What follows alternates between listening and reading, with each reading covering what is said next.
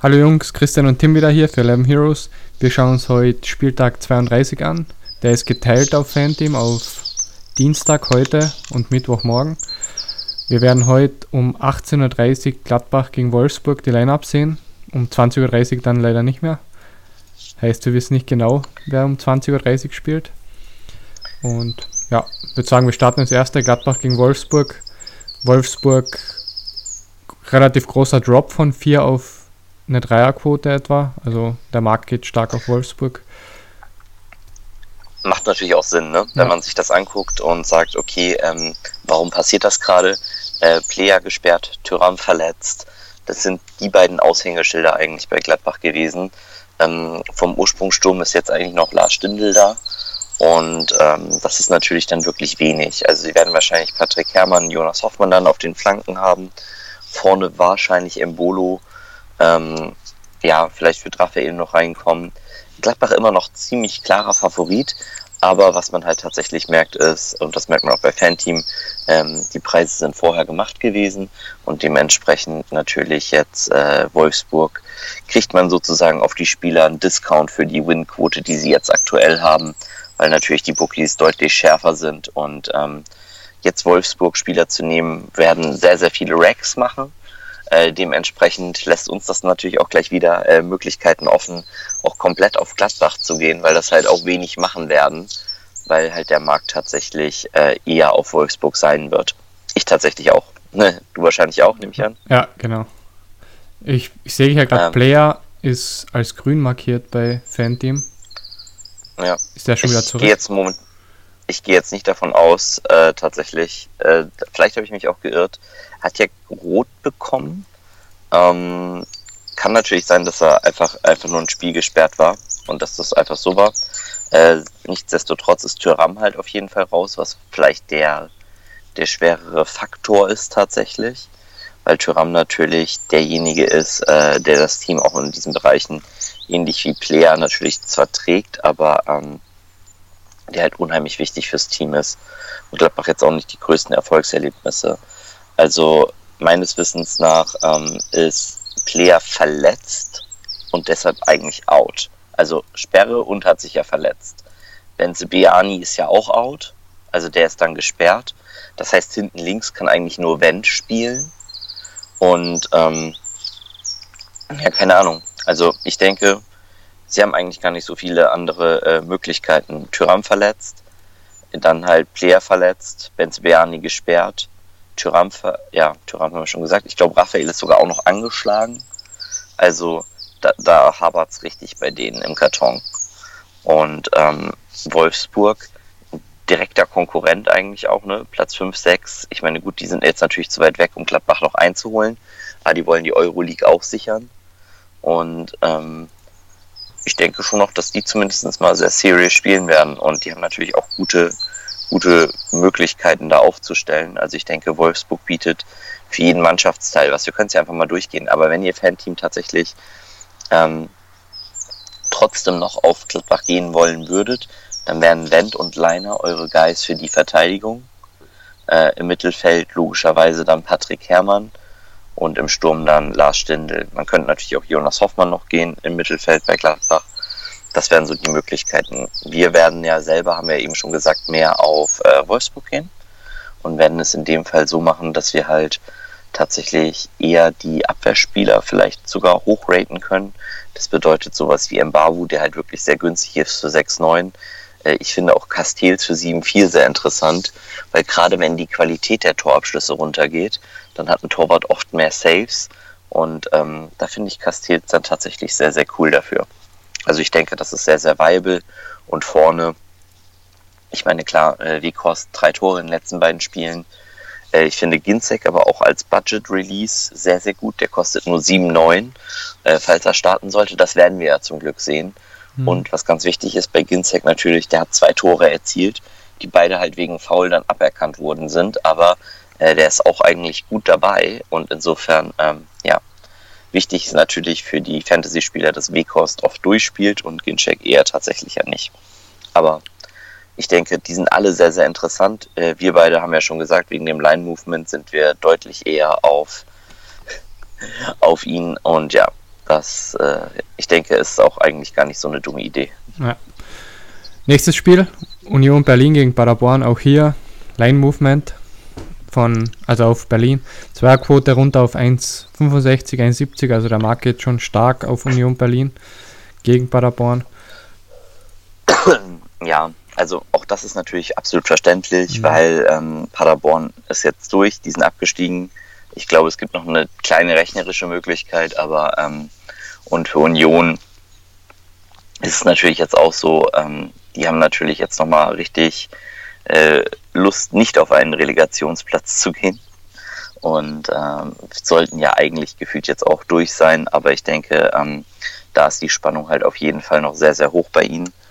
Und ähm, also auch ich finde, auch hier wieder Line Movement, ne? Sie sind schon unverschämt teuer, muss man ja sagen, dafür, dass sie, ja. also wenn ich Anderson für 13 Millionen sehe, dann muss man ja ganz klar sagen, ob man den jetzt spielen muss, wüsste ich nicht. Trimmel über 10, äh, 10, 5 für Trimmel.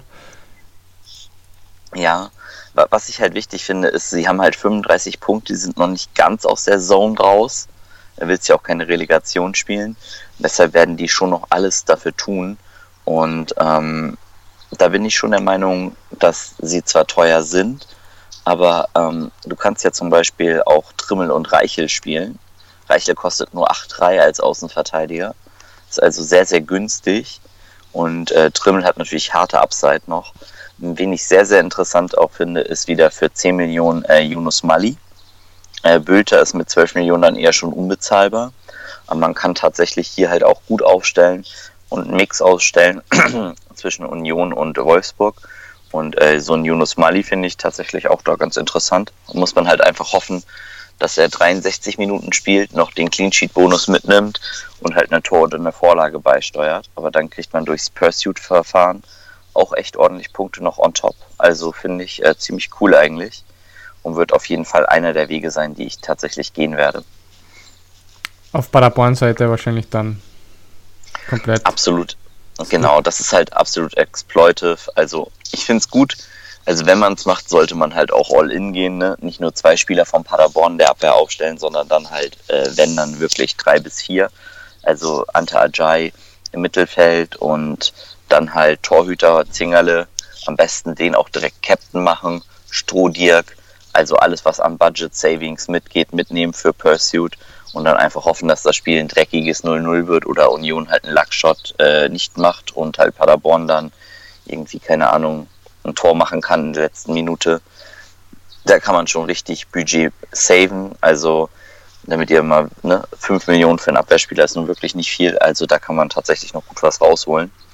Allerdings ist das natürlich auch die High-Risk-Variante und für mich auch ähm, ja, eher dann eine Variante, womit man dann sicher spielen sollte. Das heißt, wenn man das spielt, dann spielt man am besten halt noch einen Lewandowski als äh, Kapitän und einen Zingerle, also den Torhüter als Vizekapitän. Und das ist, finde ich, eine ziemlich kluge Aufstellung tatsächlich auch. Aber ähm, dann ist man auch äh, komplett all in auf das zu Null von Paderborn, was ja nichts Schlechtes sein muss. Ja. Dann zu Freiburg gegen Hertha komplett ausgeglichenes Spiel, also wirklich heim, Dead auswärts, even. ja, komplett even, ja. Ähm, ja, ich denke, das ist eines der Spiele, was auch sehr Rack-overloaded sein wird. Ich denke, Racks werden beide Seiten dieses Spiels stacken, zu Recht. Man kann auf härter Seite in der Abwehr natürlich sehr gut Pekarik und äh, Plattenhardt stacken, während man auf Freiburg-Seite tatsächlich natürlich sehr gut auf Günther gehen kann und auf Schmied. Ähm, das, das bietet sich alles an. Die Mittelfeldspieler dazu sind dann halt Grifo oder halt dementsprechend bei Hertha Darida. Ähm, ja, das, das macht alles Sinn. Und ich denke, die meisten Teams werden halt eine Partei dieses Spiels haben und dann halt ähm, einen Low-Own-Pile. Das heißt halt, entweder gehen sie auf Wolfsburg, vielleicht gehen sie auf Paderborn. Ähm, ich denke, auf Bremen wird niemand gehen, auf die Verteidigung zumindest mal. Aber äh, tatsächlich kann das halt auch äh, sehr, sehr viel Sinn machen, hier das Spiel härter oder halt die Freiburg-Seite zu stacken und vielleicht sogar komplett durchzugehen damit. Das heißt, mindestens drei Spieler, äh, ich würde eher maximal vier aus so, einem, aus so einer Begegnung sagen, weil in einem Vier-Game-Slate sollte man nicht nur ein Team stacken, das sollte euch in der äh, Punkte Barn nachher zu sehr cappen bei eurem maximalen EV, weil halt der dritte Abwehrspieler halt wirklich schon minus zwei Punkte aufs Clean Sheet kriegt. Äh, das bedeutet, bei dem äh, vierten Abwehrspieler könnt ihr gleich einen Mittelfeldspieler nehmen und da habt ihr mehr Upside, dass der auch noch durchspielen kann. Das heißt maximal am besten eigentlich zwei Spieler. Die einzige Variante, die mit drei Abwehrspielern halt Sinn macht, ist Paderborn, weil sie halt so super günstig sind.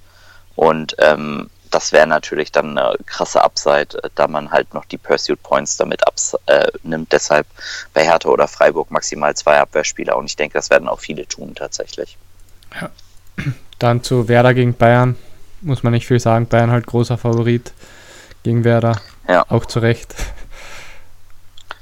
Ja, für Bayern ist jetzt natürlich schwer, ne? Also ich glaube, das Spiel ist jetzt tatsächlich also Bayern ist jetzt im Kopf wahrscheinlich auch durch. Das war jetzt eine richtig anstrengende ja. Woche für Bayern. Die mussten dreimal spielen.